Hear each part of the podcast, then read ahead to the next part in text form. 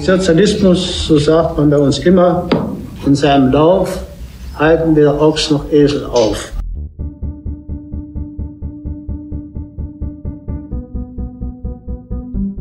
Immer dieselbe selbe Leier. Entweder irgendwo Alkohol am Steuer oder ein nicht eheliches Verhältnis oder was weiß ich, Kaugummi geklaut im Konsum, sodass man erpressbar wurde. Und wenn man erpressbar geworden ist, hat man den Schein auf den Tisch bekommen. Und wenn man dann unterzeichnet hat, konnte man seine Karriere fortsetzen. Wenn nicht, hat man ein Problem gehabt. Das ist bei allen etwa gleich gewesen.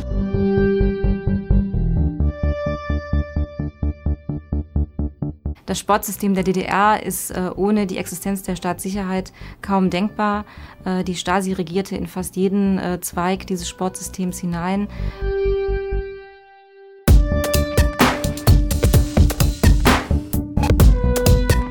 Ich habe eigentlich mit der, mit der Angst gelebt, seit ich, seit ich 17 Jahre alt war.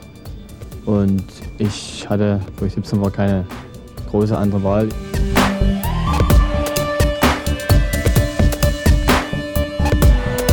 Die Staatssicherheit äh, trat in vielerlei Gestalt auf, sozusagen im Sport der DDR. Ähm, es konnten inoffizielle Mitarbeiter ähm, sich unter den Funktionären befinden, unter den Sportlern. Ähm, es gab aber natürlich auch hauptamtliche Stasi-Funktionäre, die für bestimmte Bereiche abgestellt waren. Sogar NOK-Mitglieder äh, waren zum Teil inoffizielle Mitarbeiter der Staatssicherheit. Also man konnte sich nie ganz sicher sein, äh, wo überall die Staatssicherheit nun hineinregierte.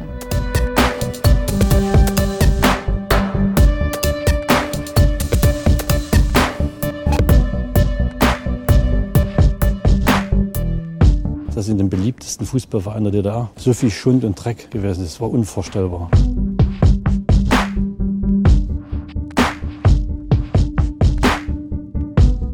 Die Stasi musste darauf achten, dass Sportler nicht äh, in den Westen flohen.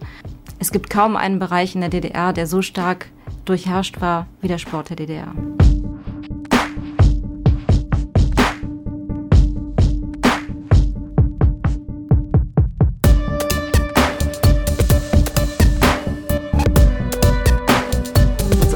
Der wollte niemals irgendjemandem irgendetwas Böses. Der wollte einfach nur seinen Sport machen. Und dafür ist er bestraft worden. Das, äh, das Regime, die Stasi, hatte eigentlich nichts anderes vor, als ihn systematisch zu zerstören, weil er gegangen ist.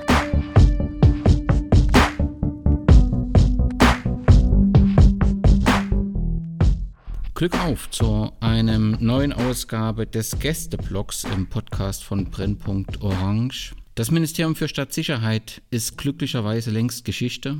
Doch immer wieder gibt es sehr bedrückende Beispiele, wie der Geheimdienst vorgegangen ist, um unliebsame Sportler, in unserem Fall Fußballer, auszuschalten. Die Akte Uwe Bartik ist ein besonders perfider und gleichzeitig spektakulärer Fall. Für uns ist das Thema besonders relevant, weil Uwe Bartik äh, Torhüter der BSG Wismut Gera in der Saison 1989-90 war. Zuvor hatte er die Hoffnung auf eine äh, Karriere im Oberligateam des ersten FC Magdeburg. Warum die Staatssicherheit diese Karriere zerstört hat, das will ich direkt mit ihm besprechen und freue mich sehr, dass ich Uwe Bartik im Podcast begrüßen kann. Hallo, Herr Bartik. Ja, schönen guten Tag. Ich danke Ihnen vielmals, dass Sie sehr schnell geantwortet haben, gesagt haben, ich stehe gern zur Verfügung und will meine Geschichte erzählen. Es gibt auch interessante Artikel äh, im Magazin Elf Freunde. Es gab gleichzeitig auch eine Ausstellung im Fanprojekt des FC Magdeburg, wo die Inhalte ihrer Akte äh, präsentiert wurden, ihre Geschichte erzählt wurde. Wie ist das eigentlich? Gehen Sie damit ganz offen um und ist das auch eine Art Verarbeitung? Ähm, oder äh, werden Sie von, von Medienvertretern wie mir mehr dazu gedrängt? Ein. Also ich habe großes Interesse daran, äh, dass jeder oder sagen wir mal so viel wie möglich Menschen das mitbekommen, was früher in unserem Land DDR äh, schief lief und warum es letztlich auch nicht weitergehen konnte, wie es damals äh, so funktioniert hat oder beziehungsweise nicht funktioniert hat.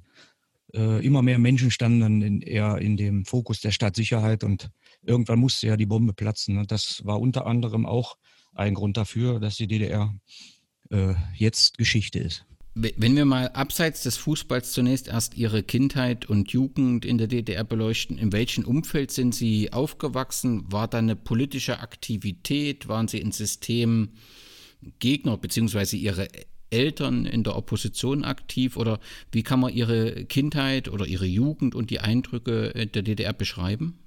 Also ich hatte eine sehr gute Kindheit. Ich habe äh, ganz liebe Eltern gehabt, die immer für ihre Kinder da waren. Nebenbei, ich hatte vier jüngere Schwestern, hatte es auch nicht einfach, aber äh, ja, ich habe äh, Fußball gespielt, von morgens bis abends. Wenn ich aus der Schule kam, dann ging die Mappe in die Ecke und dann habe ich erstmal Fußball gespielt. Die Kindheit war, wie gesagt, schön und ich habe von Politik nicht viel mitbekommen. Mein Vater hat immer mal wieder geschimpft über dieses, äh, über dieses System in der DDR aber äh, groß politisch engagiert waren beide Elternteile nicht. Und so äh, bin ich eigentlich ganz neutral aufgewachsen, wie die meisten in der DDR. Jeder musste äh, Jungpionier werden, FDJler und so weiter. Da brauche ich ja nicht viel erzählen. Die, die hier zuhören und, und in der DDR groß geworden sind, die wissen ganz genau, worum es geht. Ja, wenn man da nicht mitgemacht hat, dann äh, hat man ja auch Schikanen erfahren und ja, aber groß drüber nachgedacht habe ich da als Kind oder Jugendlicher nicht, denn, denn alle äh, waren in der FDJ, also war ich auch in der FDJ. Ja, also es war, wie Sie es beschreiben, waren ja immer die Kinder, die teilweise nicht in der FDJ waren, weil sie zum Beispiel gesagt haben, das machen wir nicht, beziehungsweise die Eltern gesagt haben, das wollen wir nicht und äh, teilweise parallel oder in die Kirche gegangen sind. Da diejenigen hatten äh, äh immer Schwierigkeiten und standen unter besonderer Beobachtung. Also kann man ihre Kindheit als ja im Sinne äh, klassisch strukturiert äh, äh mit, mit Schule und, und Jugendgestaltung. Sie haben eben den Sport für sich gefunden. Und wenn ich es richtig gelesen habe, haben Sie begonnen zu spielen bei der Hochschulsportgemeinschaft HSG Wissenschaft Hartmersleben. Ist das richtig? Äh, nicht ganz. Das äh, war die BSG, war auch eine Betriebssportgemeinschaft. Wissenschaft Hartmersleben ist richtig. Da habe ich vom 6. bis zum 16. Lebensjahr gespielt. Und äh, dann habe ich einen äh, Brief ich persönlich habe mir den selber äh, ausgedacht, einen Brief an den ersten FC Magdeburg geschrieben, weil ich äh, so ehrgeizig war und in diesem Dorf 3000 Einwohner äh, nicht versauern wollte. Meine Mitspieler, die äh, sind zum Fußball gekommen, um zu trinken hinterher. Und äh, das wollte ich mit 16 nicht. Ich war Antialkoholiker und wollte im Fußball was erreichen. Ja, äh, nur ganz kurz noch, der Hartmannslebener Nachwuchs ähm, war aber sehr gut. Also die, man schafft es 71 sogar in die Juniorenliga aufzusteigen. Ähm, das heißt, also so grundsätzlich hatten sie einen, einen guten Ausbildungsverein gefunden, oder? Ja, auch äh, zu meiner Zeit äh, als 14-, 15-Jähriger äh, haben wir in einer Saison alles gewonnen, was man gewinnen kann, inklusive Aufstieg. Und äh, ja, da habe ich gemerkt, dass ich äh, kein schlechter bin und wie gesagt, deswegen habe ich einen Brief geschrieben. Mein Vater hat nur noch unterschrieben. Der ging dann zum ersten FC Magdeburg und tatsächlich wurde ich zum Probetraining eingeladen. Das heißt, Sie sind nicht über das klassische äh, System dieser äh, Jugendschulen oder Sportschulen gegangen, sondern Sie hatten im Prinzip die Ausbildung in Ihrer BSG Wissenschaft und ja. wurden dann zum Probetraining eingeladen. Und wenn ich das richtig verstanden habe, der Vater hat unterschrieben, Ihre Eltern standen hinter diesem Ziel, diesen Wechsel äh, anzugehen? Ja, natürlich. Mein Vater äh, hat sich da riesig gefreut, dass das geklappt hat. Nur äh, ich muss ja dann dazu sagen, mein Torwarttrainer damals, Hans-Georg Moldenhauer, ist ja auch bekannt, war Vize-DFB-Präsident. Äh, der äh, hat dann äh, mich getestet und dann letztendlich haben sie mich dann nicht genommen, weil er ein Junioren-Nationaltorhüter war und dann die zwei Torhüter aus der ersten Mannschaft. Also so gut war ich dann doch nicht. Aber ähm, ich musste oder durfte dann in die dritte Liga zur, äh, zu Vorwärts Oschersleben wechseln und habe mit Anfang 17, also ich war noch nicht mal 17, ich, im Mai werde ich, wurde ich 17 und davor ja hatte ich schon Aufstiegsspiele für Oschersleben gemacht. Und äh, wir sind tatsächlich in die Bezirksliga aufgestiegen mit diesem Verein. Und da habe ich dann ein Jahr dritte Liga gespielt, als 17-Jähriger. Und der erste FC Magdeburg hat mich beobachtet in der Zeit, womit ich gar nicht gerechnet habe. Als 17-Jähriger ist man ja naiv. Ja, und dann wurde ich tatsächlich mit äh, 18, Anfang 18 war ich, äh, zum ersten FC Magdeburg ähm, delegiert. Mhm. Das heißt also delegiert, also der, der FC Magdeburg wollte sie dann unbedingt haben. Dann, äh, ja, dann äh, habe ich da in der, in der Nachwuchs-Oberligamannschaft gespielt, immer mal wieder. Und mir ist es sogar gelungen, äh, nach zwei Jahren den Junioren-Nationaltorwart zu verdrängen. Der musste dann den Verein verlassen, damit ich bleiben durfte. Wer war das? Markus Henkel. Und dann, wie ging das bei Magdeburg dann weiter? Ja, dann äh, die erst, die, die erst, das erste halbe Jahr, ich war so eine richtige Dorfsocke, war sehr, sehr schwer für mich, weil die mit dieser Mentalität, die es in dieser Großstadt äh, gab, bin ich erstmal nicht zurechtgekommen. Aber als ich äh, dann spitz gekriegt habe, wie der Hase läuft und mich verteidigen konnte und mein Selbstvertrauen dadurch auch immer größer wurde, wurden die Leistungen auch besser. Und dann durfte ich auch ab und zu mal schon in einer, in einer Oberligamannschaft dann äh, auf der Bank sitzen, als Ersatztorwart äh, agieren und äh, ja, und wie es sich ergab, hat der Dirk Heine sich in den, in den sieben Jahren, wo ich da war, in Magdeburg zweimal verletzt und da konnte ich dann auch zwei Spiele machen. Eins gegen Dresden und eins gegen Zwickau. Genau, das äh, äh gegen Dresden war 1984 im September. Da hat der Magdeburg 2 zu 0 verloren und gegen Zwickau war 1986, da gab es ein Ganz 3, genau. 3 zu 3 Remis. Ja, gegen Magdeburg, äh, also in Magdeburg das Spiel gegen Dresden, da hat der Ulf Kirsten gegen mich ein Tor geschossen. Mhm. Das kann man im Internet noch sehen, ja. wenn man danach sucht. Alles andere äh, wurde gelöscht. Ich habe mich mal bemüht, äh, in den 90er Jahren vielleicht oder Anfang der 20er, der 20er habe ich versucht, äh, die Videoaufnahmen davon zu kriegen, aber das war alles gelöscht, außer diese dieses Tor vom, vom Ulf Kirsten. Sie waren aber auch im FDGB-Pokal 84, 85 mit der zweiten Mannschaft des ersten FC Magdeburg. Die zweite Mannschaft hat in welcher Liga gespielt? Ja, das war, äh, da gab es ja lange, ich glaube von den sieben Jahren waren sechs Jahre Nachwuchs-Oberliga, aber ein Jahr war Bezirksliga. Und ähm, gespielt haben sie bei einem Sieg in, in Weida, wo ja später dann auch mal übrigens der erste FC Magdeburg verloren hat, ausgeschieden ist. Aber sie haben mit der zweiten Mannschaft damals 2-1 gewonnen und äh, im November 84 ist dann der erste FC Magdeburg 2 ausgeschieden gegen Rot-Weiß Erfurt. Das war damals eine 3 1 Niederlage im Achtelfinale. Ja, in Magdeburg. Da hat Rüdiger Schnupphase ein Tor gegen mich geschossen. Weiß ich auch noch. Okay, und dann kommen wir in diese Saison, die ähm, wichtige Saison 1986, 87. Ähm, es gibt ähm, mehrere Bilder, also bei der Mannschaftspräsentation waren Sie der äh, Keeper neben Dirk Heine. Mhm. Und äh, im Team, also so Namen, die mir in Erinnerung sind, äh, Heiko Bohnan äh, war mit im, im Team. Ähm, klar, Axel Wittke, Damian Hallertar, der später dann auch beim äh, ZFC äh, äh, Trainer war, ZFC Meuselwitz, ja. äh, Trainer war Joachim Streich. Wie war Ihr Verhältnis zum Trainer? Äh, es gab eigentlich kein Verhältnis zum Trainer, weil man muss die Situation in Magdeburg damals kennen. Es gab zwei Kabinen. In der einen Kabine waren die etablierten Spieler und in der anderen Kabine waren die jüngeren Spieler. Und so hatte man zu den älteren Spielern kaum Kontakt. Und der Trainer, Achim Streich, der ist meistens in die Kabine zu den älteren Spielern gegangen. Äh, mit mir hat er kaum geredet. Also ich kann da nicht sagen, dass da irgendeine Beziehung entstanden ist. Ganz anders, und das füge ich hier jetzt schon mal ein, zu meinem besten Trainer, den ich je hatte. Das war der Wolfgang Haustein bei Wismut Gera. Okay. Ja, und äh, Achim Streich war für mich äh, also kein guter Trainer, muss ich sagen. Was, was dieses, was dieses, äh, dieses Sprechen mit den Ersatzleuten angeht. Wenn ich die Geschichte richtig verstanden habe, haben Sie auf jeden Fall ein gutes Verhältnis zu Reinhard Rother gehabt damals? Ja, das war äh, zu der Zeit mein bester Freund. Mhm. Und wir haben, wir haben äh, über alles reden können. Und wer war sonst Ihr Ankerpunkt in der Mannschaft? Gab es da noch jemand? Ja, es gab, es gab Mitspieler, äh, mit denen ich natürlich äh, besseren Draht hatte. Aber privat viel unternommen habe ich vor allen Dingen mit Roter. Ja, und ähm, dann plötzlich war Heiko Bonan ein halbes Jahr vor meinem Karriereende da in Magdeburg, war, war der Heiko Bonan mein bester Freund.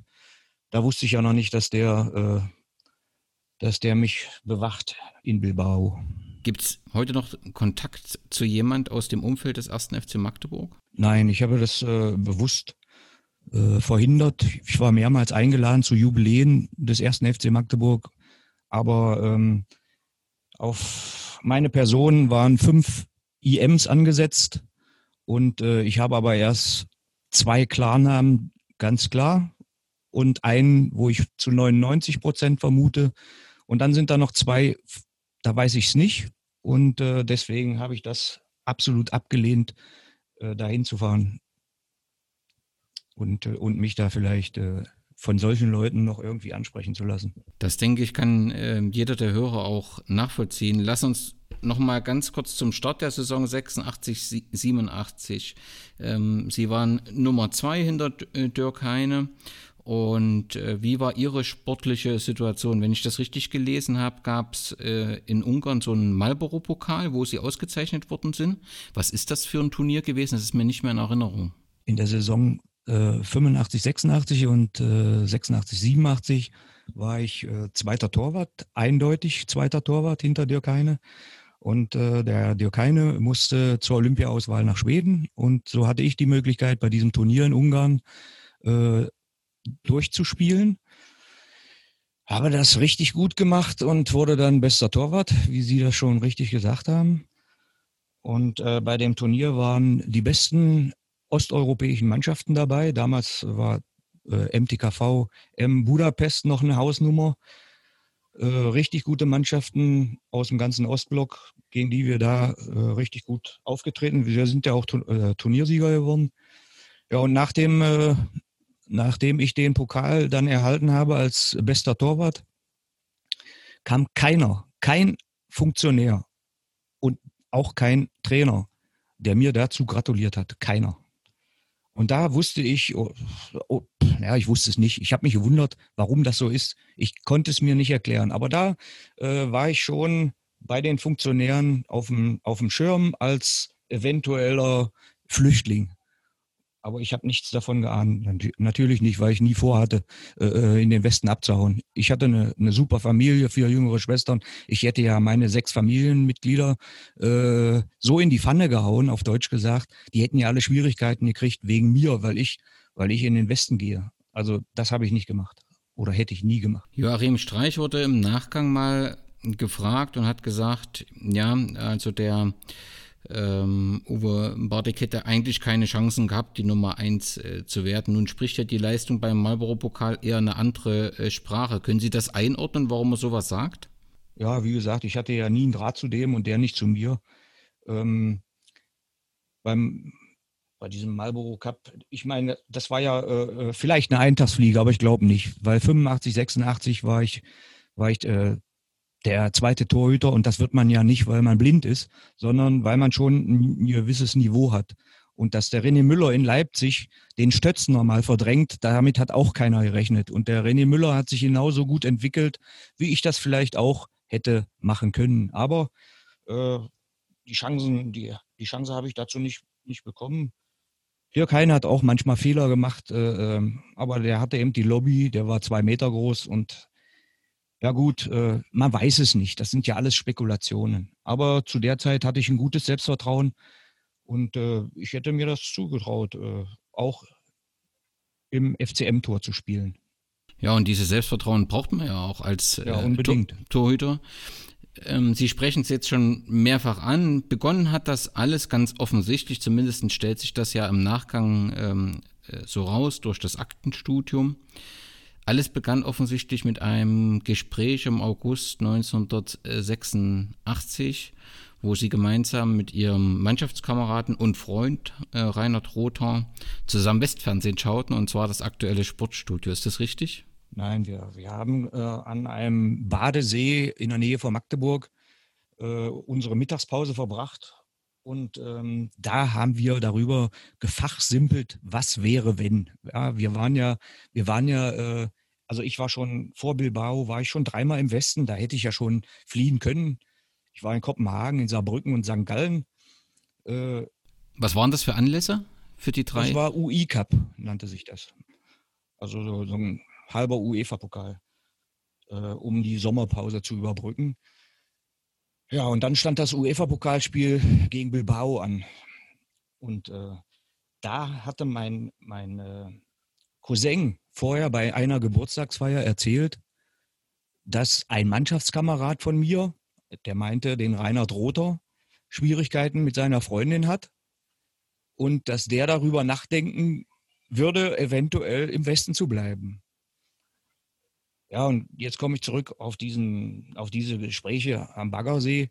Ähm, da hat man vor so einer Westreise, vor jeder Westreise hat man sich gefragt, was wäre, wenn. Also besonders vor der ersten natürlich, wenn man in den Westen fährt oder fahren durfte, das konnte ja leider nicht jeder, hat man sich gefragt, was wäre denn, wenn ich da bleiben würde? Was würde denn dann passieren? Ist doch ganz normal.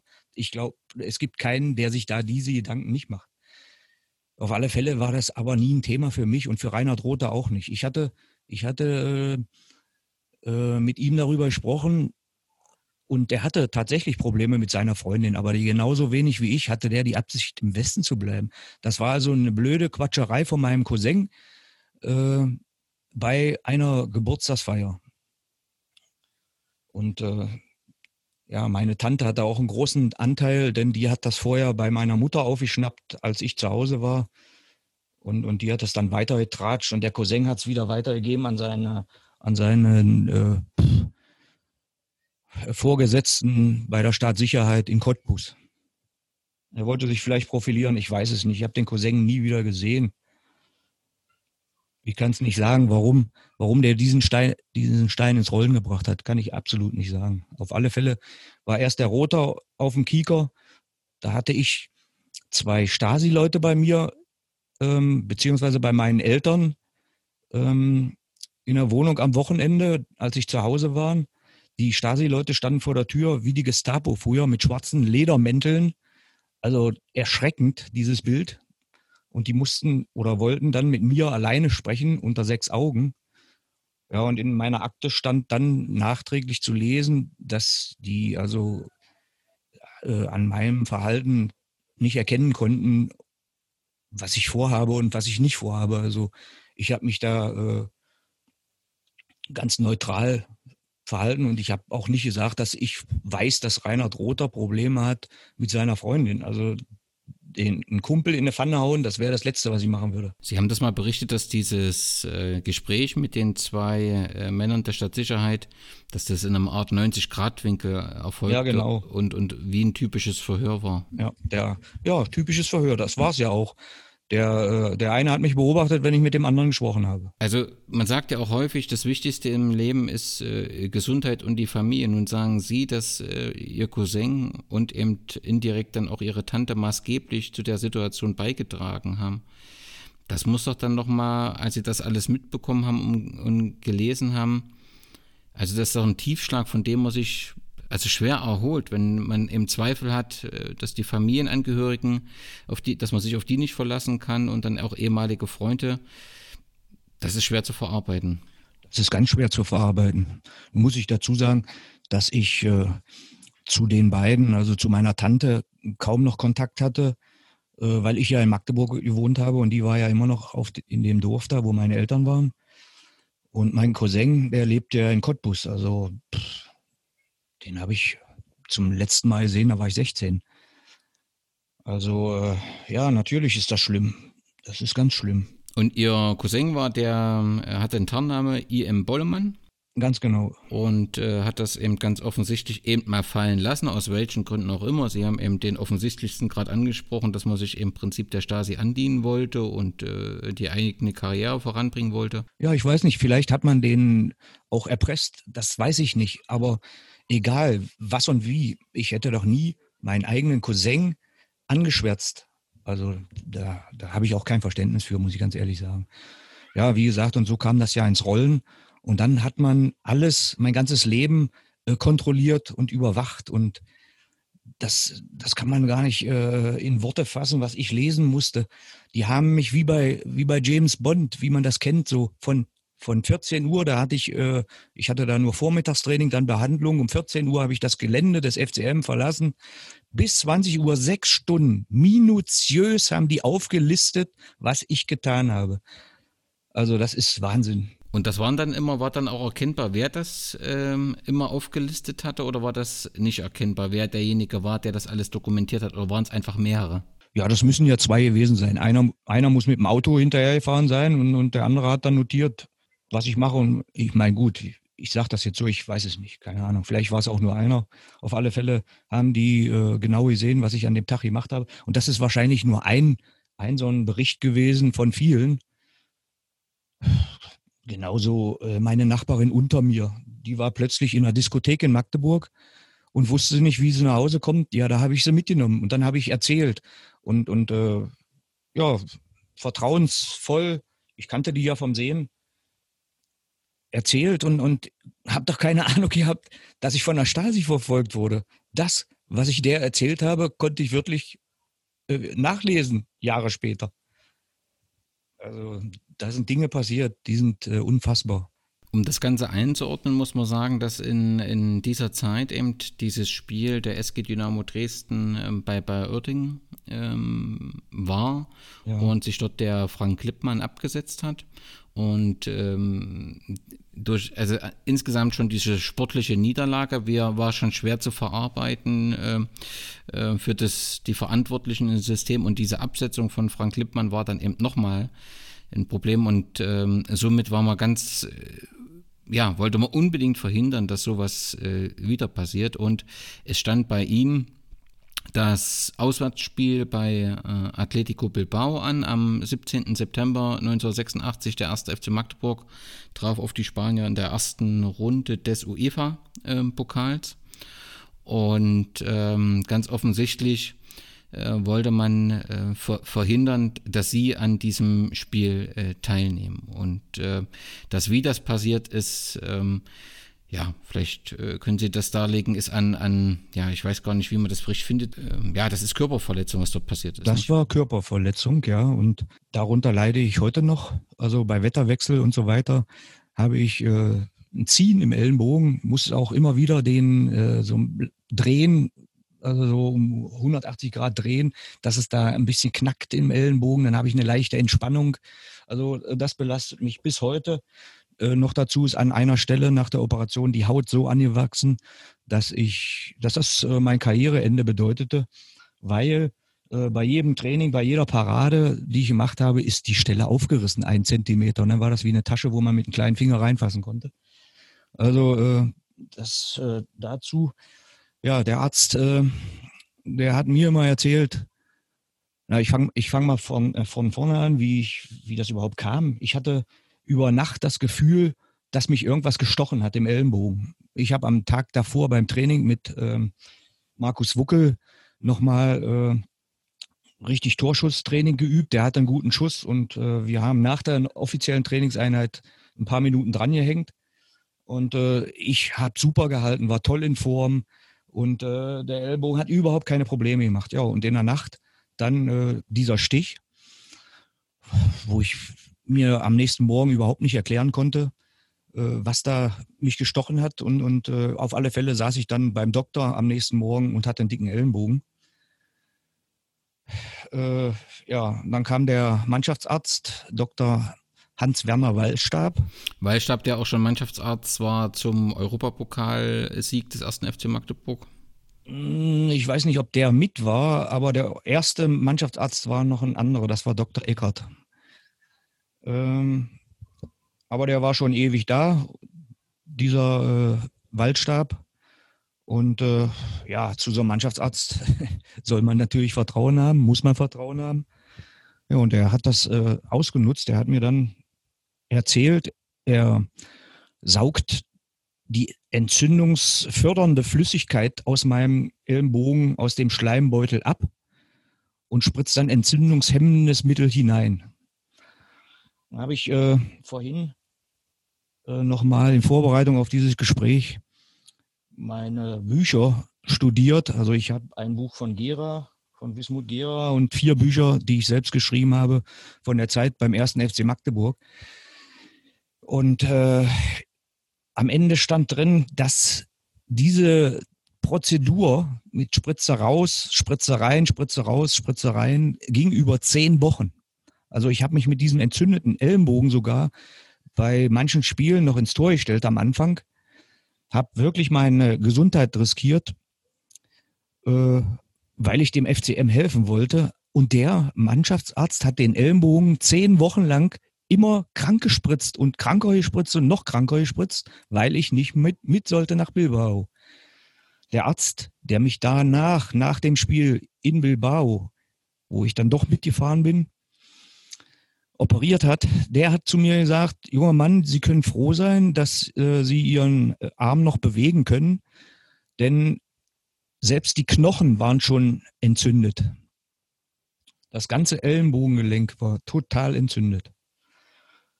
Ja, mitgefahren bin ich meiner Meinung nach dann doch mit dem verletzten Ellenbogen, weil der dritte Torwart Westverwandte hatten.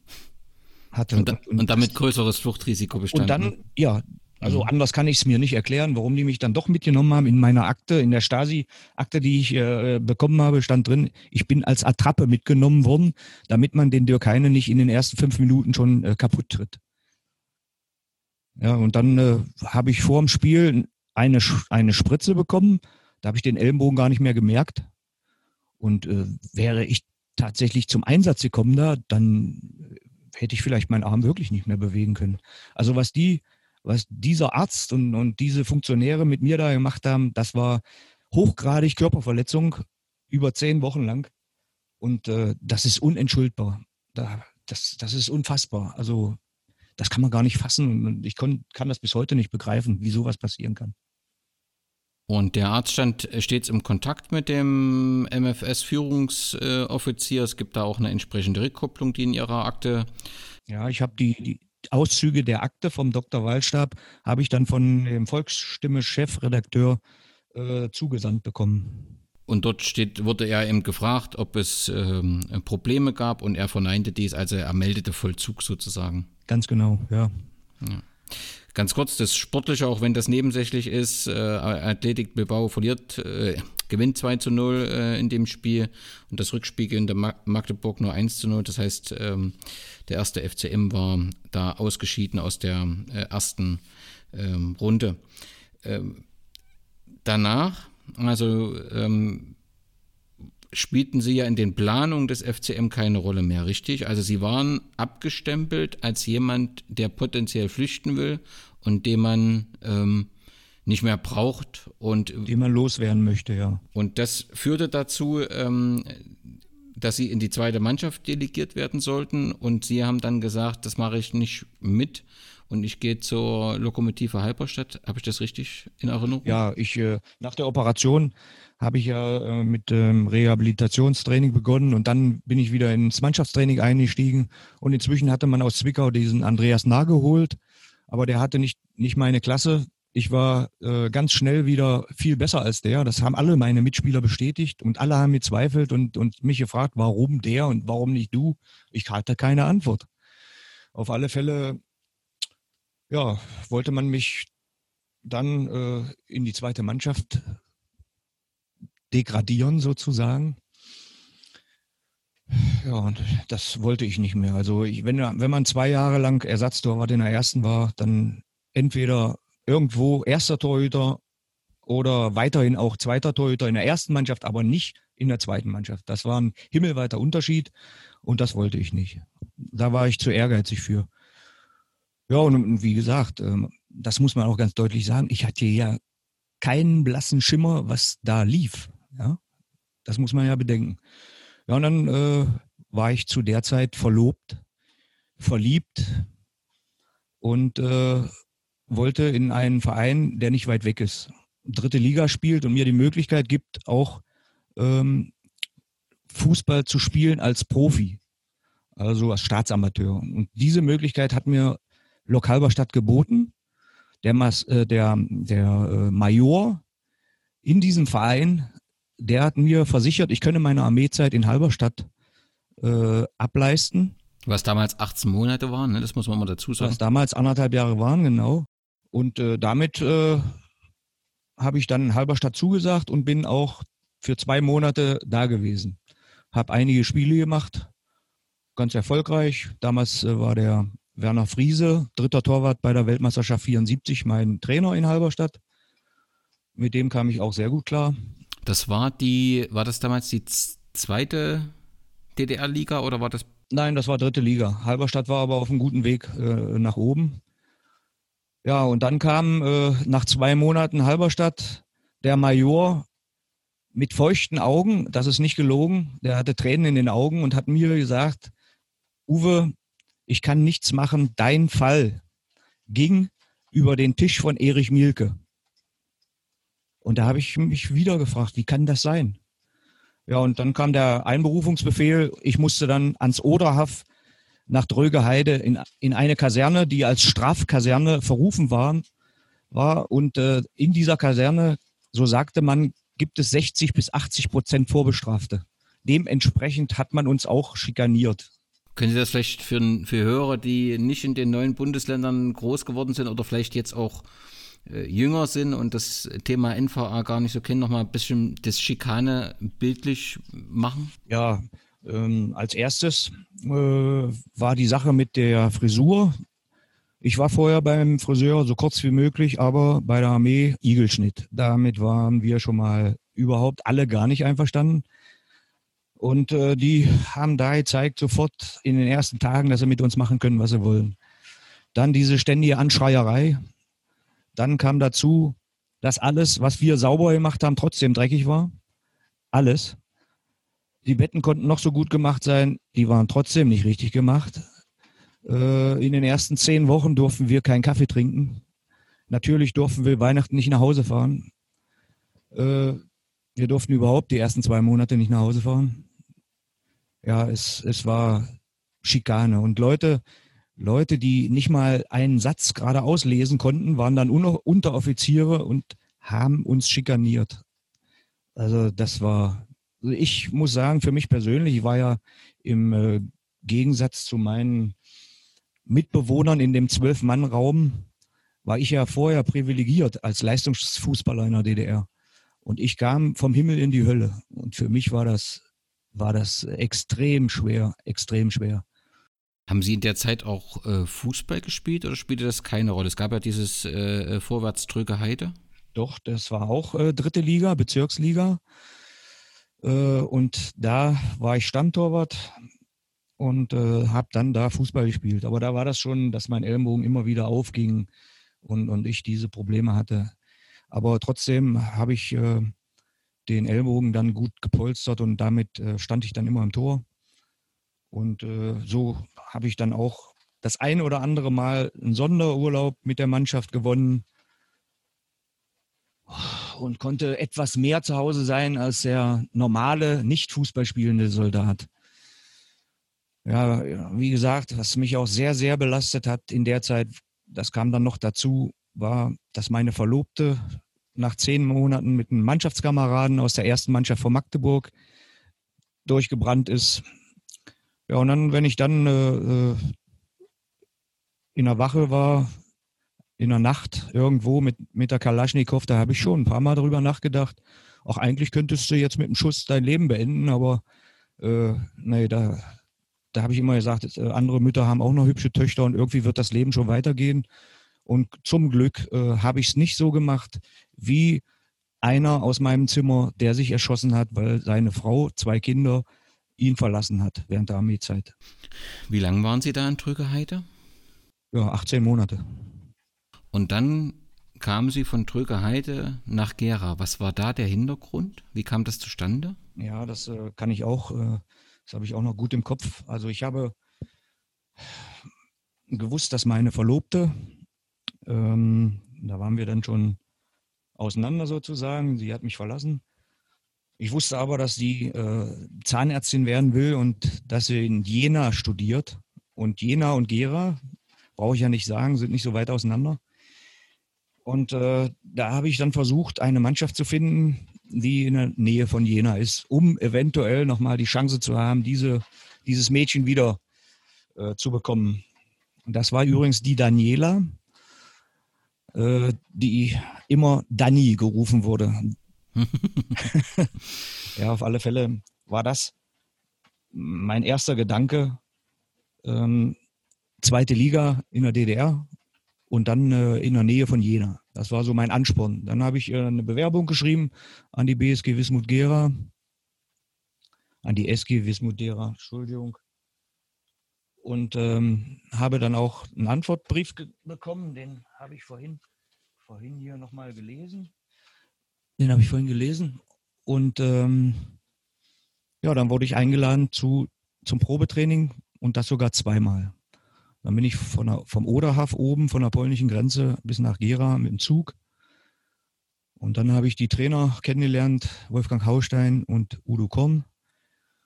Zwei fantastische Menschen, die sich echt bemüht haben, die äh, erkannt haben, was ich für ein Talent habe und was ich für einen Ehrgeiz besitze. Ja, und die dann gesagt haben, den Jungen wollen wir haben.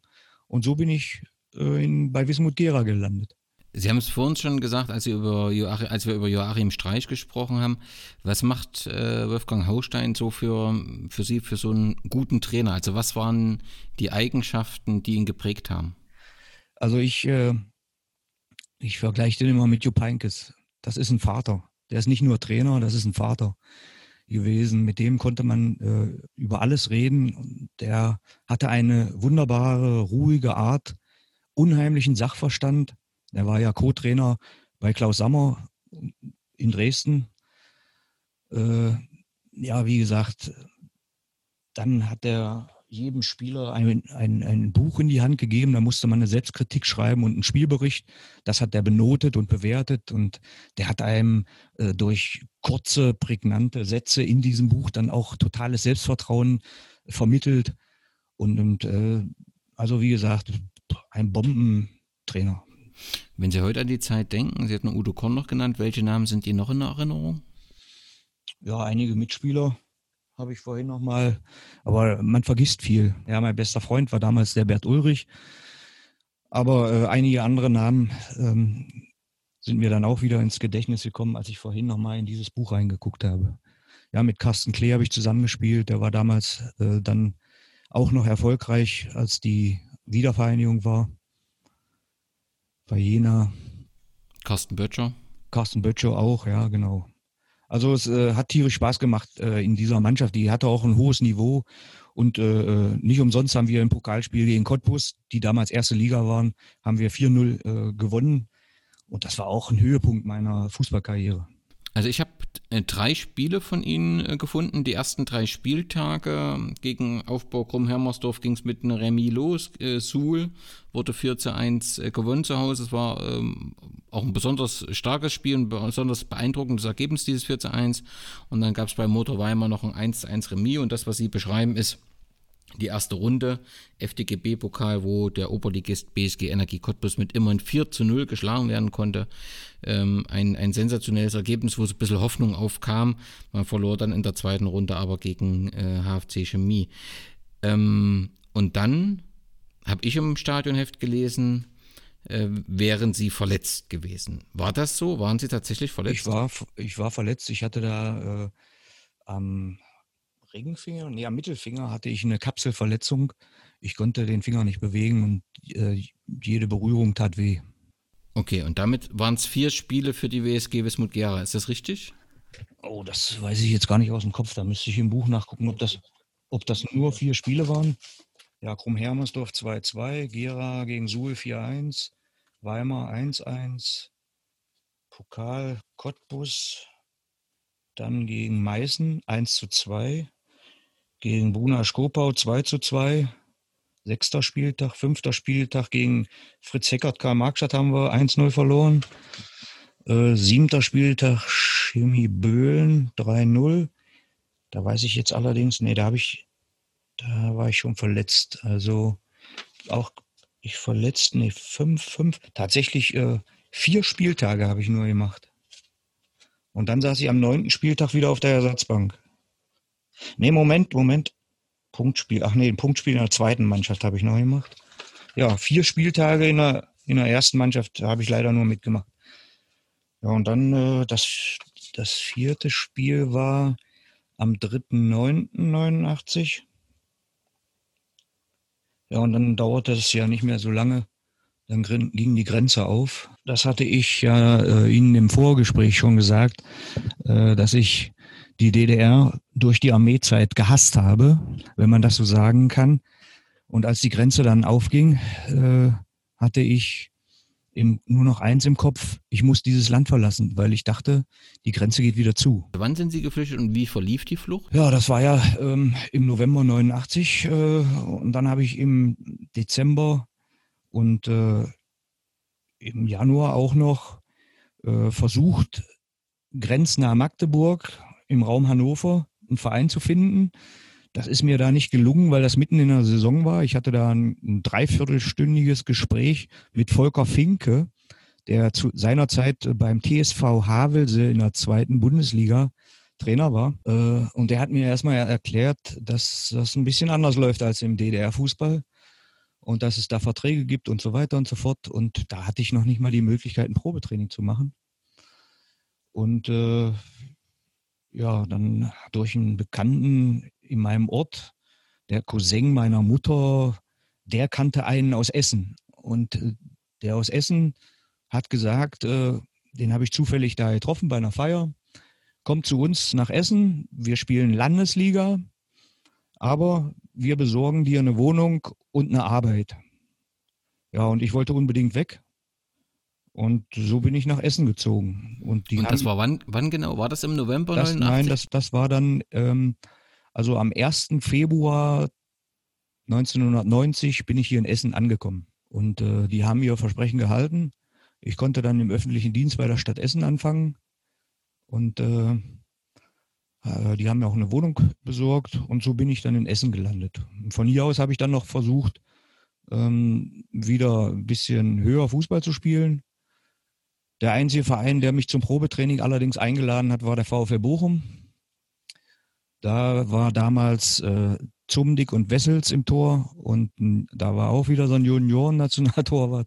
Jedenfalls äh, haben die mich nicht genommen, haben mich aber an einen Drittligisten weitervermitteln wollen. Das war aber zu weit weg für mich, weil ich wollte meine Arbeit nicht verlieren. Und somit habe ich dann eigentlich meine Karriere beendet. Äh, ja, und wie der Zufall das so wollte, 20 Jahre später äh, war dann mein Sohn beim VfL Bochum. Wenn ich dann die Zeit so betrachte, äh, Sie waren dann angekommen, also ich habe irgendwo gelesen, eben diesen guten Job, den Sie gefunden haben. Ich habe irgendwann mal was von einem idyllischen Reihenhaus gelesen. Das heißt, alles war okay für Sie. Und trotzdem haben Sie gesagt, denn Sie wussten ja immer noch nicht, was ist denn eigentlich passiert beim ersten FC Magdeburg ähm, ich schließe das Kapitel nicht wirklich ab, sondern ich arbeite es auf und äh, haben gesagt, ich möchte die Stasi-Unterlagen haben. Wie, wie kam es? Ja, ja, danke für den, äh, für den Hinweis.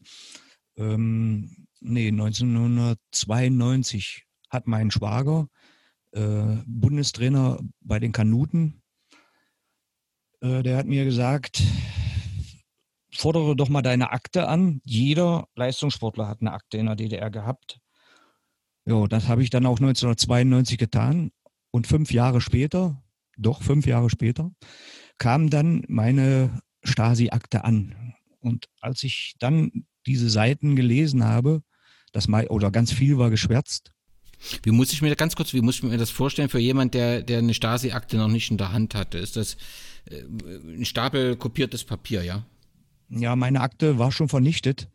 Die gab es nur noch auf Mikrofilm die hat man rekopiert. Da fehlten etliche Seiten. Das konnte man anhand der Seitenzahlen auch äh, äh, sehen. Ja, das ist ein, ein, ein, brauner Umschlag, wo vorne ein Stempel drauf war. Und äh, ja, ich nehme sie mal kurz in die Hand.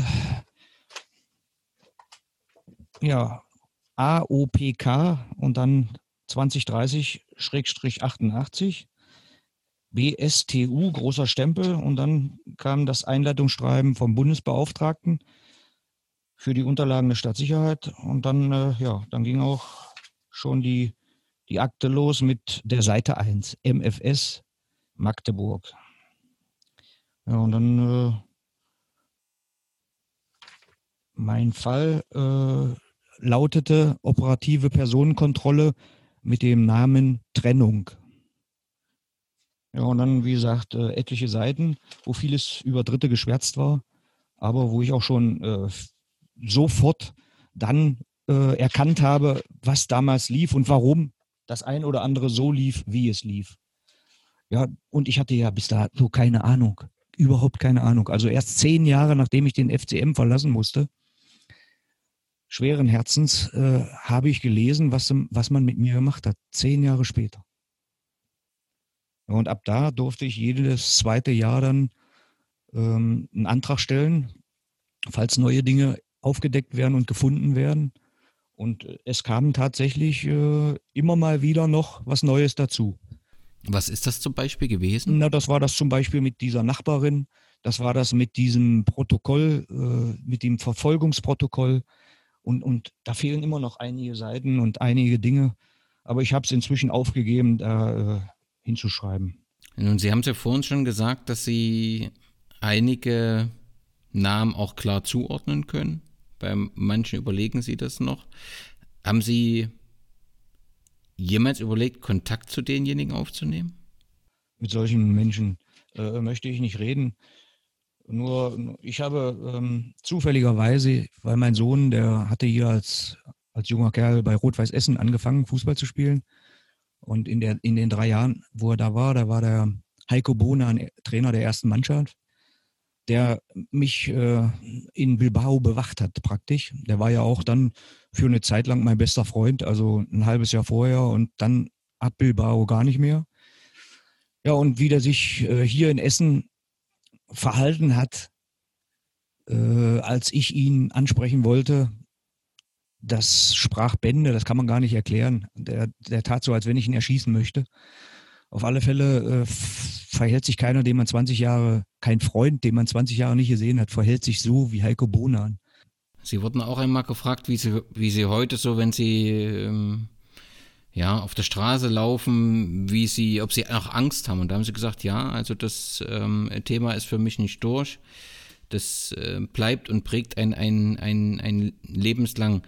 Ähm, das, ist das so, wenn Sie zum Arzt gehen, ähm, dass Sie da immer irgendwie ein ungutes Gefühl haben?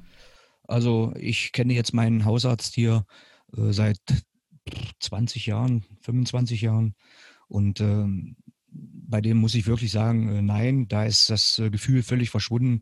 Aber am Anfang äh, hatte ich schon immer das Gefühl, ne, ob der ein oder andere Arzt jetzt äh, dir wirklich die Wahrheit sagt und so. Man, man zweifelt an vielen, ist ganz normal, aber äh, das hat sich ein bisschen gelegt. Und auch wenn ich heute durch Magdeburg gehe, ich denke da immer noch dran. Äh, und, und ich frage mich ja auch, wo sind die vielen hunderttausend IMs geblieben? Die, haben die sich in Luft aufgelöst oder sind die heute beim Bundesnachrichtendienst? Denn das fähige, dass das fähige Leute waren, das kann man ja nicht äh, nicht bezweifeln, denn das war einer der bestorganisiertsten äh, Spitzeldienste der ganzen Welt.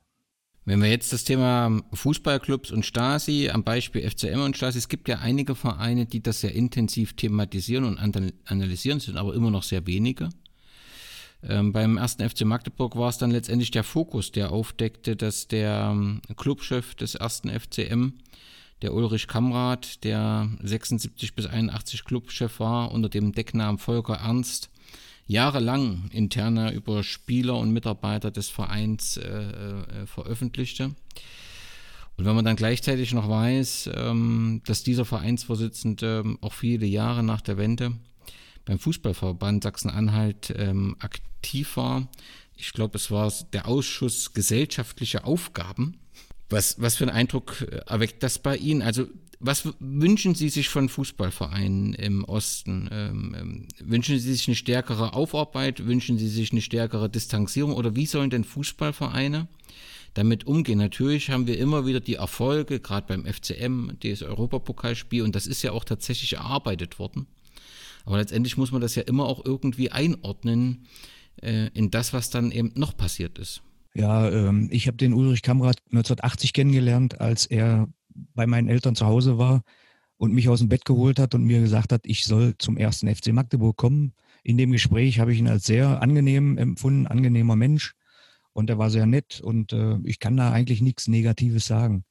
Ich wusste eigentlich auch bis heute nicht, dass der Mann für die Staatssicherheit gearbeitet hat und muss aber jetzt sagen, äh, wenn das so war, dann finde ich es unerträglich eigentlich, dass der dann hinterher noch äh, beim Fußball weiter aktiv sein durfte.